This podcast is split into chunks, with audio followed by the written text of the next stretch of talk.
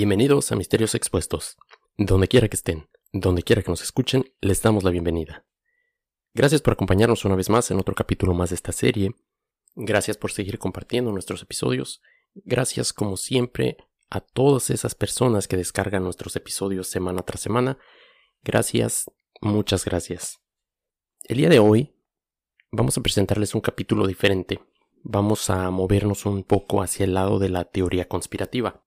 Aunque sabemos que muchos allá afuera disfrutan bastante de este tipo de temas del crimen real y pues no es un secreto. Muchos lo saben que lo he expresado también a través de este micrófono, la fascinación que tengo sobre ese tema. Pero el día de hoy vamos a enfocarnos un poquito en lo que son desapariciones extrañas, personas que se han desvanecido, especialmente en situaciones que, que nos dejan muchas preguntas. Vamos a tocar en concreto algunas de las de las desapariciones que se han dado en lo que son los parques nacionales de Estados Unidos, más conocidas como las desapariciones 411.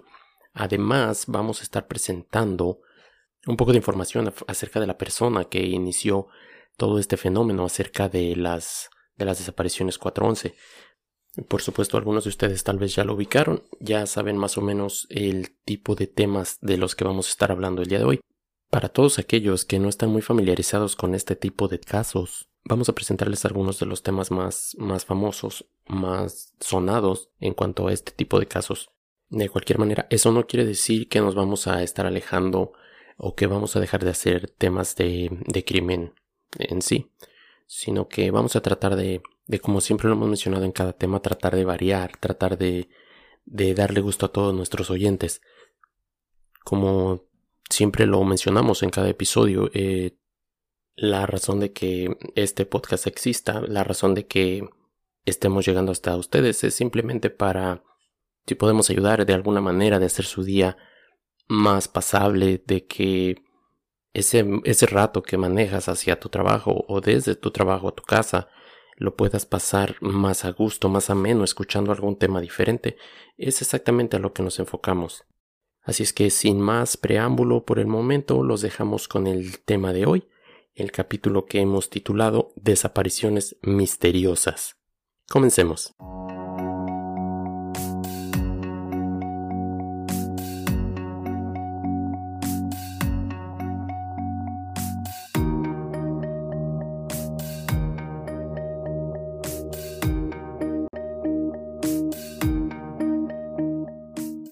Tema de las desapariciones misteriosas, siempre el común denominador es la forma en que la persona se desvanece.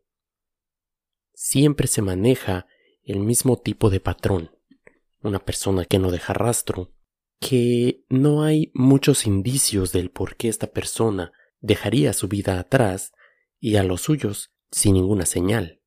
Bastantes son este tipo de historias que nos llevan a preguntarnos qué es lo que está pasando allá afuera.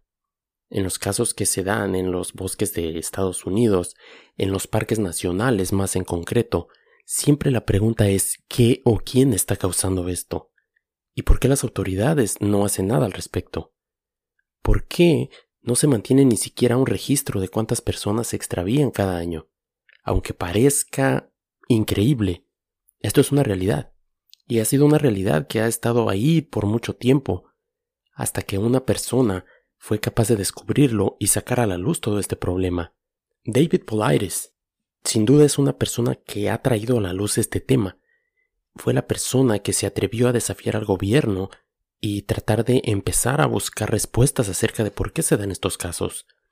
Aunque esta persona se enfoca en lo que son las desapariciones que se les llaman 411, esto en referencia al libro que escribió después de que se dio cuenta de estos casos. Hay otros casos que, si bien no ocurren en esas mismas circunstancias, también nos dejan muchas preguntas.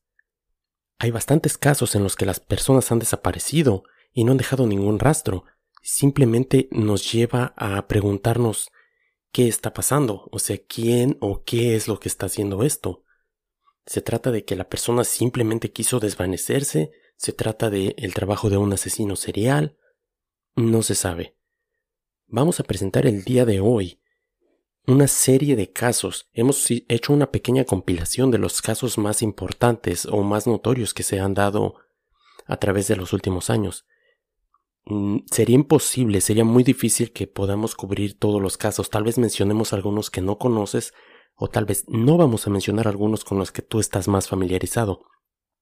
De cualquier manera, queremos que mantengas tu mente abierta. Tratamos de encontrar, de exponer este problema. Simplemente no deje, no hay que dejarlo que desaparezca, no hay que dejarlo morir, hay que seguir hablando de eso y así mantenerlo vivo en la mente de las personas.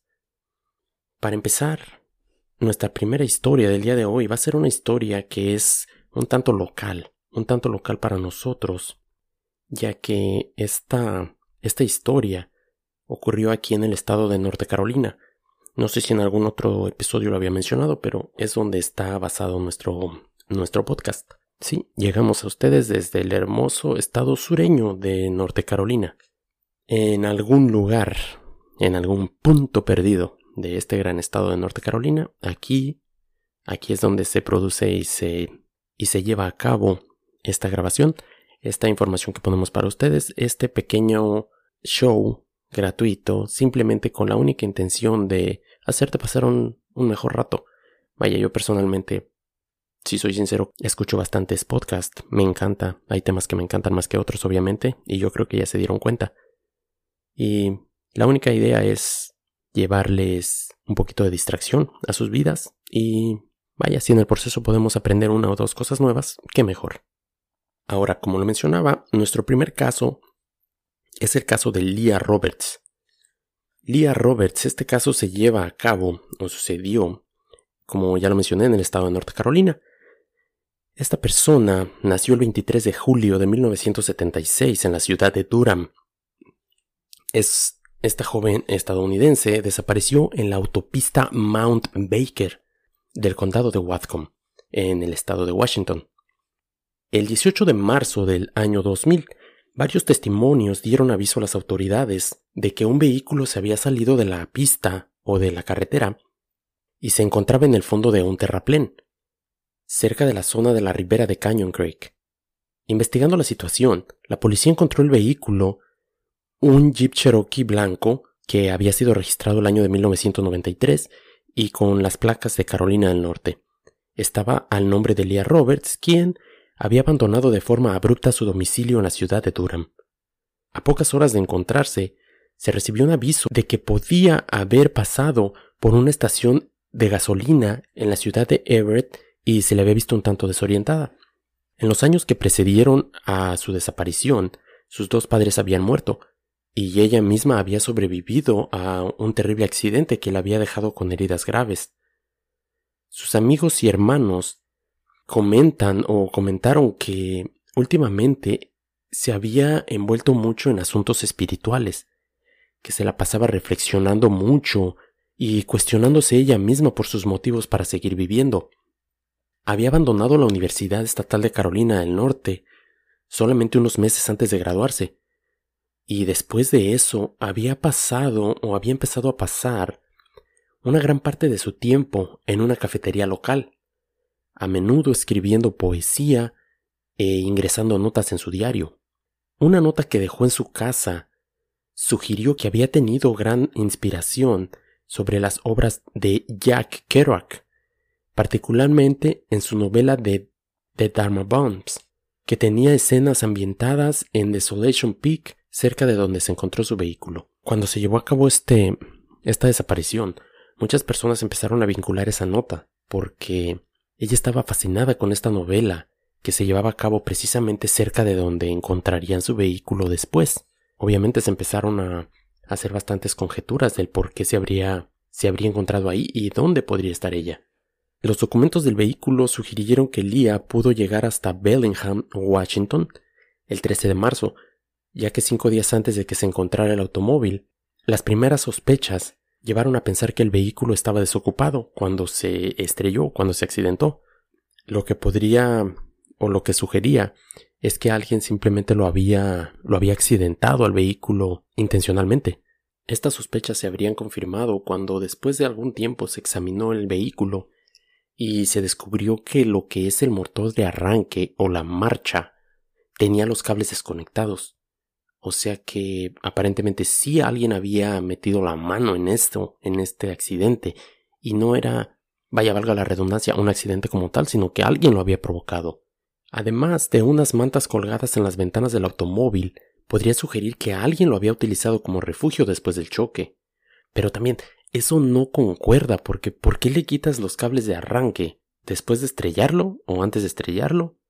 En fin, las pertenencias personales de Robert se encontraron dispersas cerca de la escena, pero el robo no parecía probable, ya que el dinero y otros elementos personales todavía estaban ahí. Ahora, algo más que salió a la luz fue que pudieron registrar o pudieron encontrar todos los detalles acerca de los últimos de las últimas transacciones que había tenido esta persona con su tarjeta de crédito y se descubrió que, que Lía había retirado varios miles de dólares la tarde del 9 de marzo y que luego usó su tarjeta de débito para pagar una habitación de un motel cerca de Memphis, Tennessee. Las transacciones posteriores fueron de compras de alimentos y sus ubicaciones sugieren que Lía viajaba hacia el oeste por la Interestatal 40, luego hacia el norte por la Interestatal 5 y había llegado al extremo oeste de la I-40 en California. Después de algunas de las compras que había hecho, simplemente se pierde el rastro, simplemente ya no hay ningún rastro digital de ella, vaya que pudieran rastrear en cuanto a en cuanto a cuentas de banco o cosas por el estilo. Algo que le dio un giro también a este a este evento es el hecho de que días después de que se descubriera el coche, un hombre llamó a la oficina del sheriff para informar sobre el avistamiento de Lía. Según esta persona, su esposa la había visto, había avistado a Lía desorientada y confundida, deambulando por una estación de servicio en la ciudad de Everett, cerca de Seattle. Después de pasar esta información pareció entrar en pánico y colgó antes de ser identificado. Sin embargo, la policía, según ellos comentan, se consideró que esta información sería o habría sido verdadera por la manera en que en que esta persona había actuado cuando cuando les dio la información. Está por demás decir que, a pesar de todas las investigaciones que se han hecho y después de todos estos años que han pasado desde la desaparición de esta persona, muy poco avance, o tal vez ninguno ha habido en este caso. No se sabe dónde quedó ella, no se sabe el porqué de, de esta desaparición tan extraña. En el 2005, en el cuarto aniversario de la desaparición de Lía, se organizó una caravana por todo el país siguiendo la ruta que ella había recorrido para crear conciencia sobre su caso en particular. Es exactamente lo que mencionábamos. Muchos casos que aunque estén fríos y los mantenemos en la mente, en la conciencia de las personas, es una forma de, de, ayudar a estas personas, es una forma de tener esa voz allá afuera y que se sepa de que estas personas no se les ha olvidado. Siguieron con la investigación, hicieron apariciones en programas de, de televisión a nivel nacional, estuvieron con Larry King, estuvieron en CNN y, por desgracia, eh, ha quedado este caso solamente en eso, en intentos, en mucha, en mucha publicidad de parte de la familia tratando de, de tener esa palabra afuera y tratar de buscarlos. Como mencionábamos, pues ha habido muy muy pocas pistas, ha habido muy pocas, muy pocos avances en esta investigación. Se sabe que la policía en su momento estuvo, estuvo investigando una huella parcial y un poco de ADN masculino que se encontró debajo del capó de este coche. Se cree que tal vez estas huellas o estas manchas, perdón, o estas estos rastros de ADN se habrían dejado cuando se alteró lo que es la escena de del accidente, hablábamos de esos cables que estaban desconectados del motor de arranque. Hasta ahorita han sido solo suposiciones de la policía. Como dijimos, es un caso por demás extraño y bastante parecido a otro más que, que sucedió también aquí en Estados Unidos, el, el caso de, de Maura, de Maura Murray. Es otro caso también en el que una, una mujer joven desaparece y vaya, lo único que te quedan son dudas, son preguntas porque no hay nada claro. Por lo menos en este sabemos que se estuvo buscando al poseedor de estas huellas de ADN y Parece que todas las pistas indicaban a o señalaban a un sujeto llamado Barry y aparentemente esta persona fue uno de los testigos que, que habían señalado verla en alguna estación de, de gasolina anteriormente. Se sabe que este tipo tenía un poco de conocimiento en mecánica y que había tenido antecedentes de estar en, en la milicia, en el ejército en Estados Unidos, lo que aumentó aún más las sospechas para los detectives. Por desgracia, pues tampoco hasta la fecha no han podido ligar nada, nada concreto contra esta persona y el caso sigue abierto. Esperemos que, que un día encuentren, encuentren la, la respuesta a este caso, encuentren al culpable si es que lo hay. Y si no, si es que ella todavía está por ahí afuera, pues esperemos que la encuentren. Es por demás un caso extraño, como algunos otros de los que vamos a estarles presentando el día de hoy. Pero en fin, ese fue el caso de, de, de Leah Roberts. Vamos a continuar con el siguiente.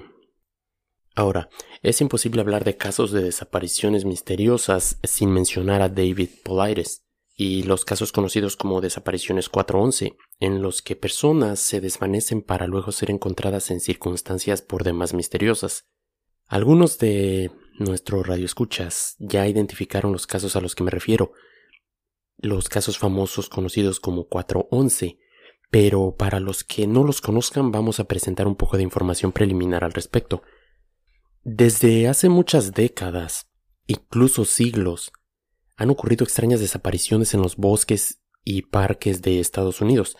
Y no, no son de esas desapariciones en las que se sabe cómo pudo haber ocurrido, como secuestros o asesinos, o un poquito como el caso que les acabamos de presentar. Estos casos son un poco más diferentes. Es una desaparición misteriosa también, pero el simple hecho de que ocurre en lo que son dentro de los bosques, en los que son terrenos agrestes, que son de difícil acceso, eso nos lleva a otro nivel, a otro nivel de extrañeza, de misterio. Mencionábamos a David Polaires. Bueno, esta persona, ¿quién es David Polaires? Es un ex detective que ha estudiado de cerca cientos de estos casos, de los cuales muchos estaban archivados y no habían vuelto a ver la luz.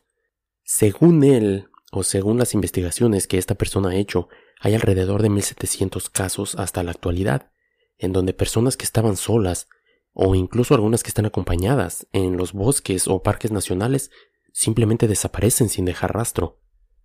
Existen algunos casos donde han desaparecido y en, en una hora, en unas horas, algunos casos días después, pero la mayoría son unas horas después, vuelven, a, vuelven a aparecer, vuelven a encontrar estas personas, pero generalmente se encuentran a muchas millas o a muchos kilómetros de donde originalmente se extraviaron y en lugares bastante alejados, de difícil acceso.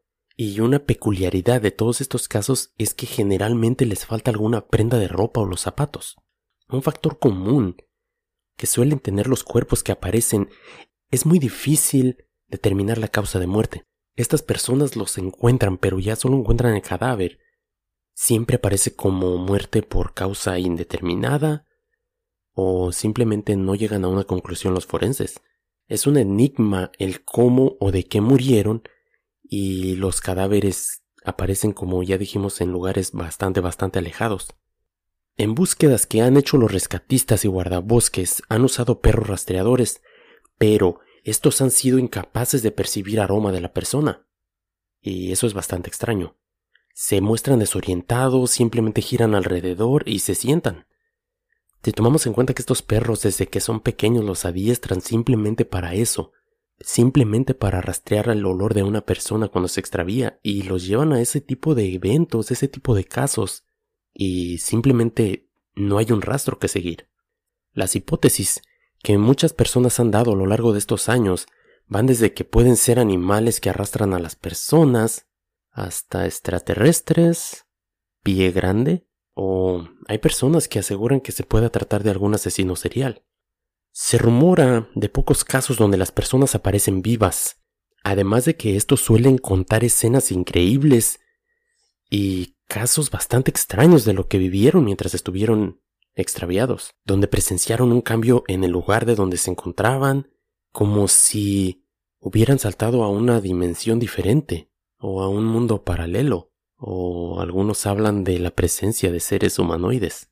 Son bastantes, bastantes las historias que estas personas presentan que pues si nos han acompañado desde el inicio de este podcast, nuestro episodio número uno, el que fue Saltos en el Tiempo, nos muestra y nos habla de, de personas que se han visto en un lugar en determinado tiempo y de repente mm, algo pasa y de pronto se ven en otro lugar. En fin, esta es otra de las de las teorías que se presentan para este tipo de casos. David Polares ha escrito cuatro libros titulados Missing 411 o Extraviados 411 sobre casos que ha investigado, además de tener documentales y numerosas entrevistas. En los últimos años, ha expandido su investigación a otras partes del mundo, en donde pudo observar que cosas y casos como estos que de los que estamos hablando no solamente ocurrían en Estados Unidos, sino que casi todo el mundo y en circunstancias bastante similares se llevan a cabo también. Es increíble de que no solamente en Estados Unidos, bueno, todo el mundo, la mayoría lo conoce este tipo de casos, precisamente por el trabajo de del señor Polides. Pero, según él, y según muchos casos que hay allá afuera, y ahora les vamos a, a presentar más adelante uno, no solamente ocurren aquí, no solamente son nativos de aquí de Estados Unidos, sino que por todas partes del mundo hay casos similares. Según esta persona, según este investigador, ahora estaría enfocando su investigación a las ciudades, donde al parecer también han pasado casos algo parecidos. Y uno de ellos a los que me refiero es el caso de Elisa Lamb, por ejemplo. Ese es bastante, bastante conocido y es uno de los casos que hasta el día de hoy no tiene una explicación 100% creíble. Es, es un caso por demás interesante.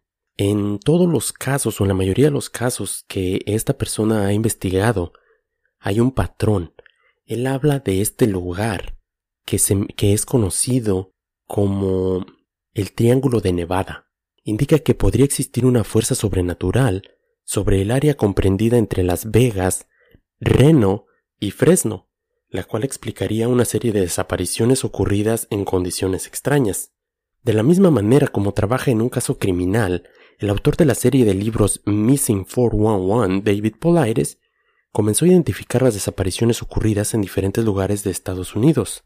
Esta persona, por su cercanía a las fuerzas policíacas, empezó a darse cuenta de estas desapariciones que se reportaban y empezó a notar un patrón. Eso fue lo que lo llevó a, empezar a, a, estudiar estos, este tipo de eventos. Y como ya lo mencionamos, este triángulo que él denomina como el triángulo de Nevada, ¿qué hay en este triángulo de Nevada? ¿Qué parque importante se encuentra ahí? Nada más y nada menos que el Parque Nacional de Yosemite, uno de los más grandes de Estados Unidos. Según esta persona explica que se trata de un clúster o un punto de bastante actividad, un sitio donde se concentran bastantes desapariciones que simplemente suceden en circunstancias bastante extrañas. Según esta persona, esta simple área, este simple triángulo, se le podrían atribuir alrededor de 2.000 accidentes de aviones en los últimos 60 años. 2.000 accidentes. ¿Tendrá alguna relación con el Triángulo de las Bermudas? La verdad no lo sabemos y no lo relaciona él tanto, pero pues ahí hay un, una cosa en común, un común denominador entre estos dos triángulos o entre estas dos zonas. Según esta persona, según este detective, él nos presenta esta teoría de que algo paranormal podría estar sucediendo y que ni las condiciones geográficas ni climáticas son suficientes para explicar este fenómeno. O sea, no es una zona que, que tenga bastante actividad de meteorológica para poder atribuirle todos estos accidentes. Como ya lo mencionábamos, a lo largo de los años, pues se han tratado de presentar diferentes teorías, diferentes explicaciones acerca de qué sería lo que está pasando aquí, quién estaría secuestrando, por así decirlo, a estas personas o por qué estarían desapareciendo o por qué aparecerían muertas luego. Debido a que no existe un registro por parte del Servicio de Parques Nacionales, es muy difícil precisar una cifra exacta de las desapariciones, ya que, pues, según los propios parques nacionales no hay ningún dato, no hay ningún registro.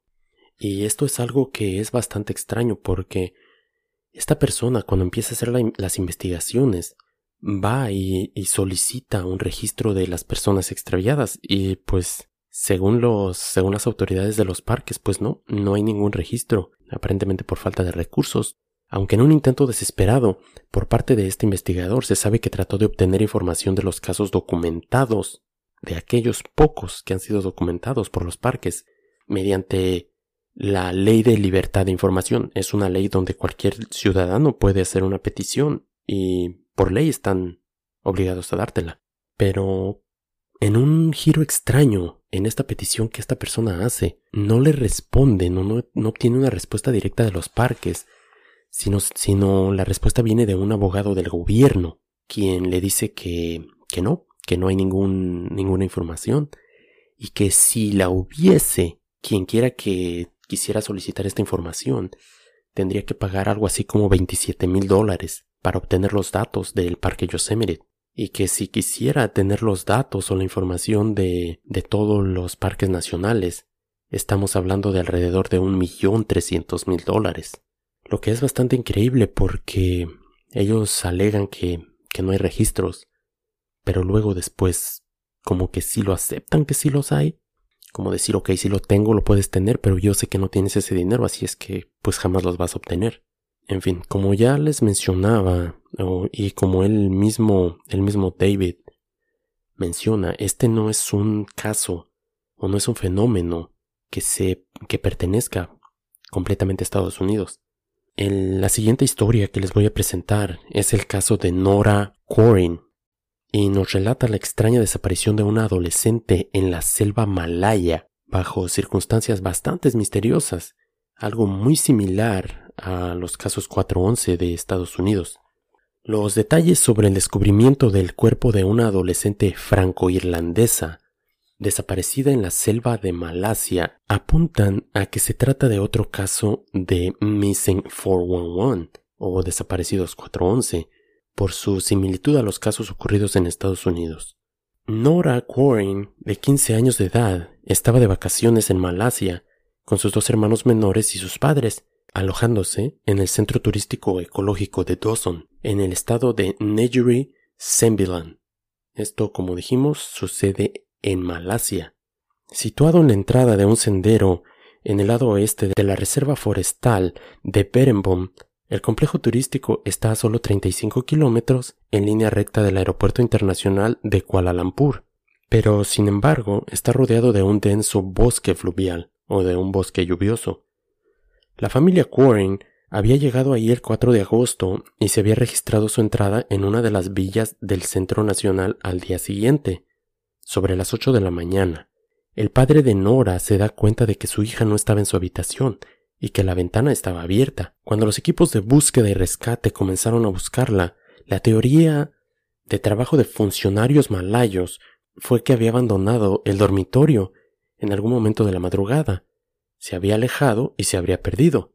Pero lo que estas personas que nos presentan esta teoría no sabían es que Nora había nacido con un defecto cerebral denominado holoprosencefalia, una condición inusual en la que el cerebro anterior no está completamente dividido en hemisferios izquierdo y derecho. La condición médica, por lo tanto, significa que Nora dependía en gran medida de cuidados de tiempo completo y como insiste su madre, no se habría ido por su cuenta. Sus hermanos que dormían en la misma habitación de ella no se dieron cuenta de que se habría marchado. Las cámaras de circuito cerrado de televisión del complejo en ningún momento captaron sus imágenes saliendo o abandonando el lugar. Incluso si hubiera estado motivada para hacerlo, es poco probable que Nora pudiera manejar físicamente los rigores de dejar el complejo turístico y caminar a través de la escarpada y densa selva. Por estas razones, obviamente, sus padres insistieron a las autoridades que la investigación de que había sido secuestrada podría ser más lógica que ni el hecho de solamente decir que ella se había salido sola. Aunque la policía mantiene una mente abierta sobre una vertiente criminal en el caso, al mismo tiempo ha informado que, y cito, no había señales de ningún intruso entrando en la propiedad.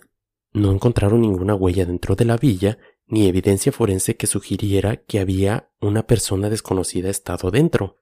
Todo el área alrededor de la villa donde se alojaba la familia estaba cubierta por una vegetación muy húmeda, y el camino de una sola vía que conducía al complejo estaba cubierto completamente de barro. Si alguien hubiera entrado por la ventana y subido un tramo de escaleras hasta la habitación de arriba, donde Nora dormía, es de suponer que habría rastros de barro en el suelo.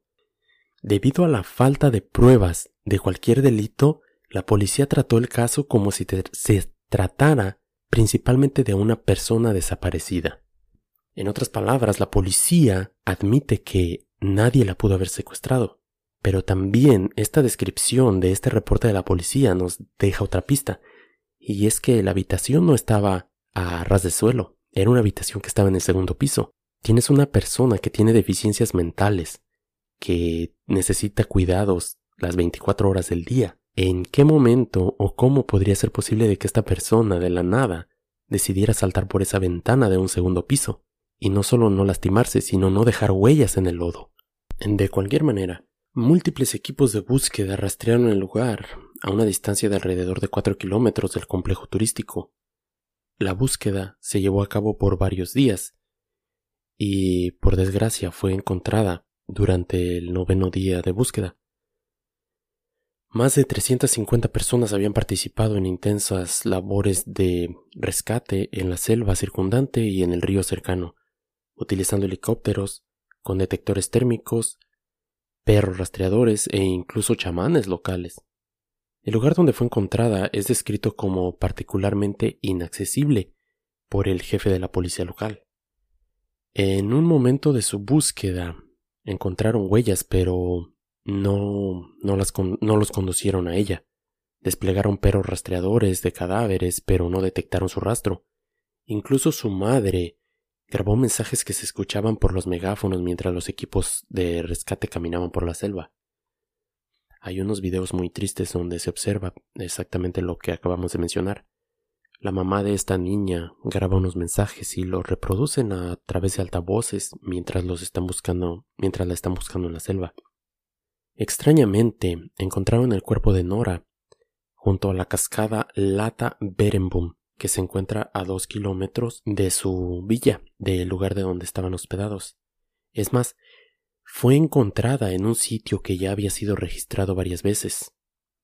Y ellos mismos afirman, no es que no la vieran la primera vez.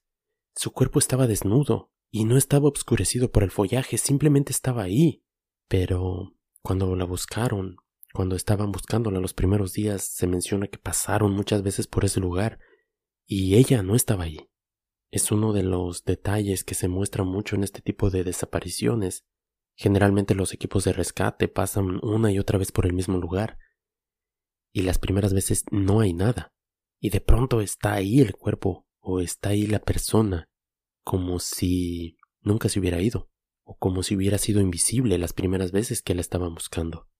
Unas imágenes reveladas de la búsqueda muestran el recorrido de Nora, quien, ya mencionamos, tenía una discapacidad, y nos muestra o nos da una idea exacta de lo que mencionamos anteriormente, de otro de los factores, que es el estar en una zona bastante, bastante remota, y este mapa nos muestra la ubicación.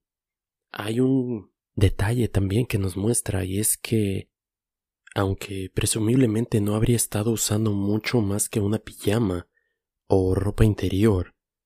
Hasta ahora no se ha encontrado ni ropa ni ninguno de sus artículos. Cien Jep, que formaba parte del equipo de 25 hombres de este grupo de rescate, quien hizo el sorprendente descubrimiento, informó que a medida que se acercaba a ella, cito, parecía que estaba durmiendo.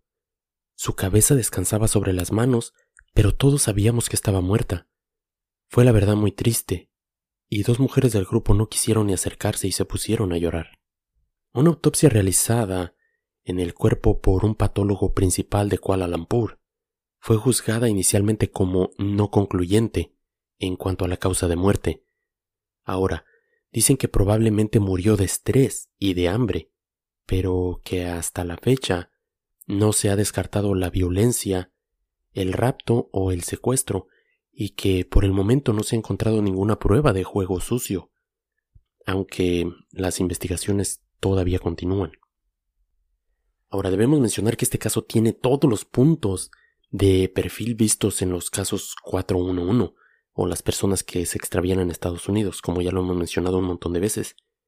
Se habla de que el común denominador o los mayores factores de estas desapariciones son que la víctima tiene una capacidad o impedimento de algún tipo.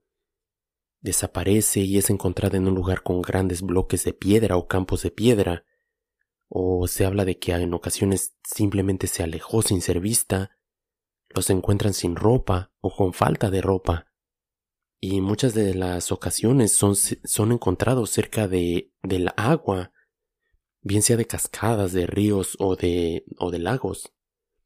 Pero sin duda una de las mayores extrañezas de este tipo de, de personas que se extravían o de este tipo de casos es que son encontradas a una distancia bastante, bastante alejada del lugar de donde deberían de estar.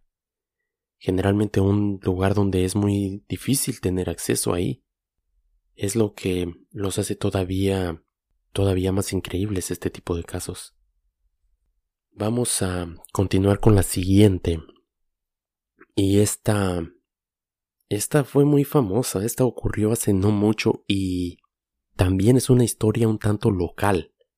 Es una historia que también sucedió aquí en Norte Carolina. Al parecer no tenía yo conocimiento de eso, pero al parecer tenemos bastantes de esas en esta área.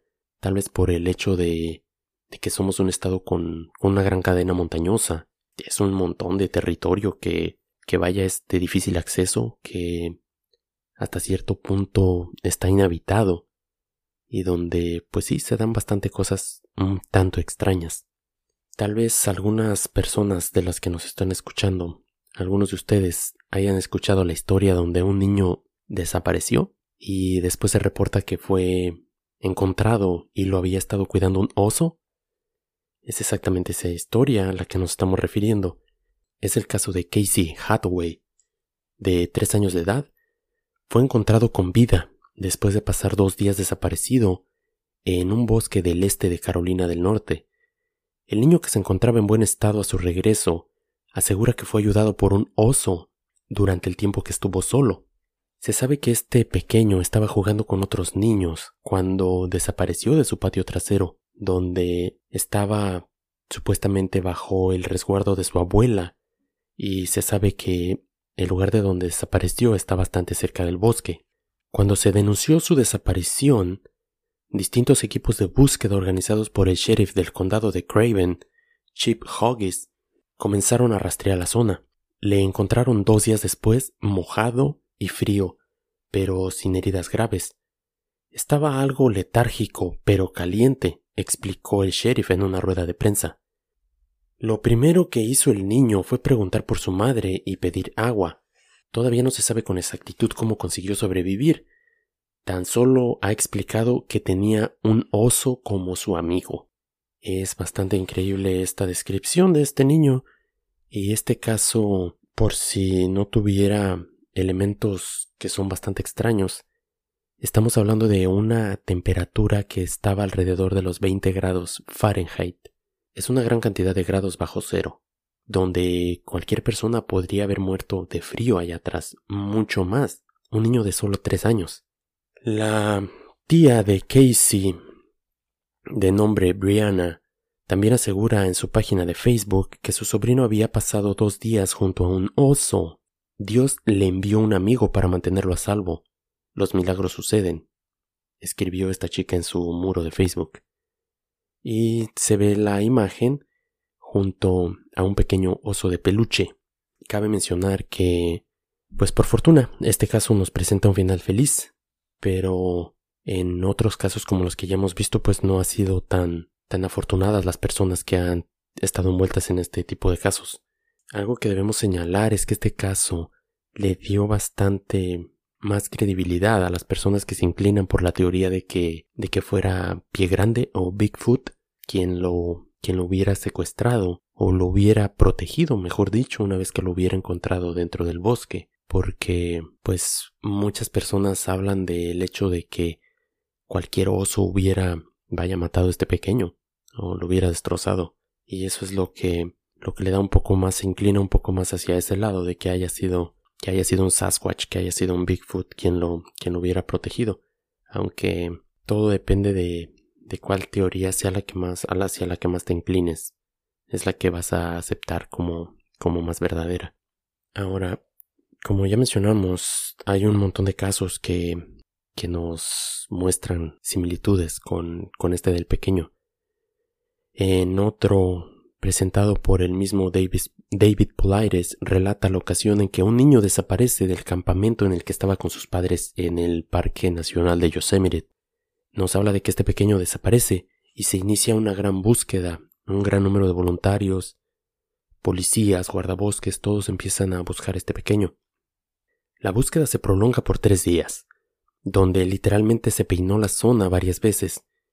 Nos habla de que el tercer día, en el tercer día de búsqueda, cuando la brigada formada por este grupo sale una vez más por este por esta zona de bosque a buscar este pequeño, nos habla de que hay un enorme árbol. Un, solo lo describe como un árbol enorme y que se miraba sano.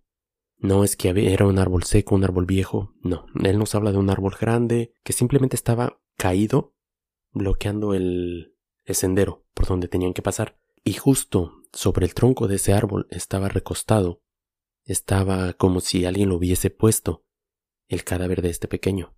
El mismo lugar por donde ya habían pasado cientos de veces el mismo lugar que si recuerdan el caso de la adolescente de Malasia, nos hablaba también de algo parecido, que ya habían pasado por ese mismo lugar y no había nada.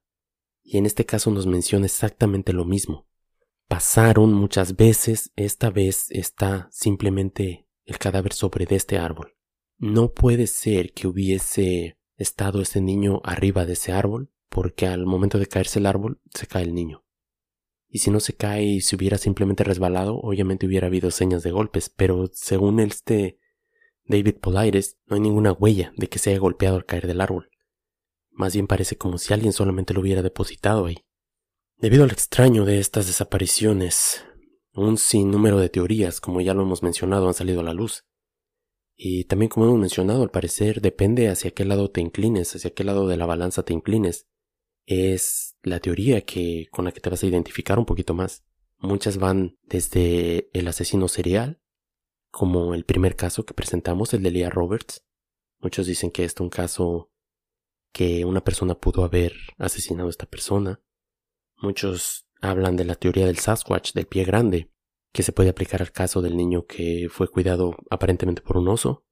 Y otros tantos como Precisamente en los casos donde las personas son encontradas sin vida, se inclinan más a que sea algo sobrenatural, algo que tuviera más que ver con personas o entes de otro planeta.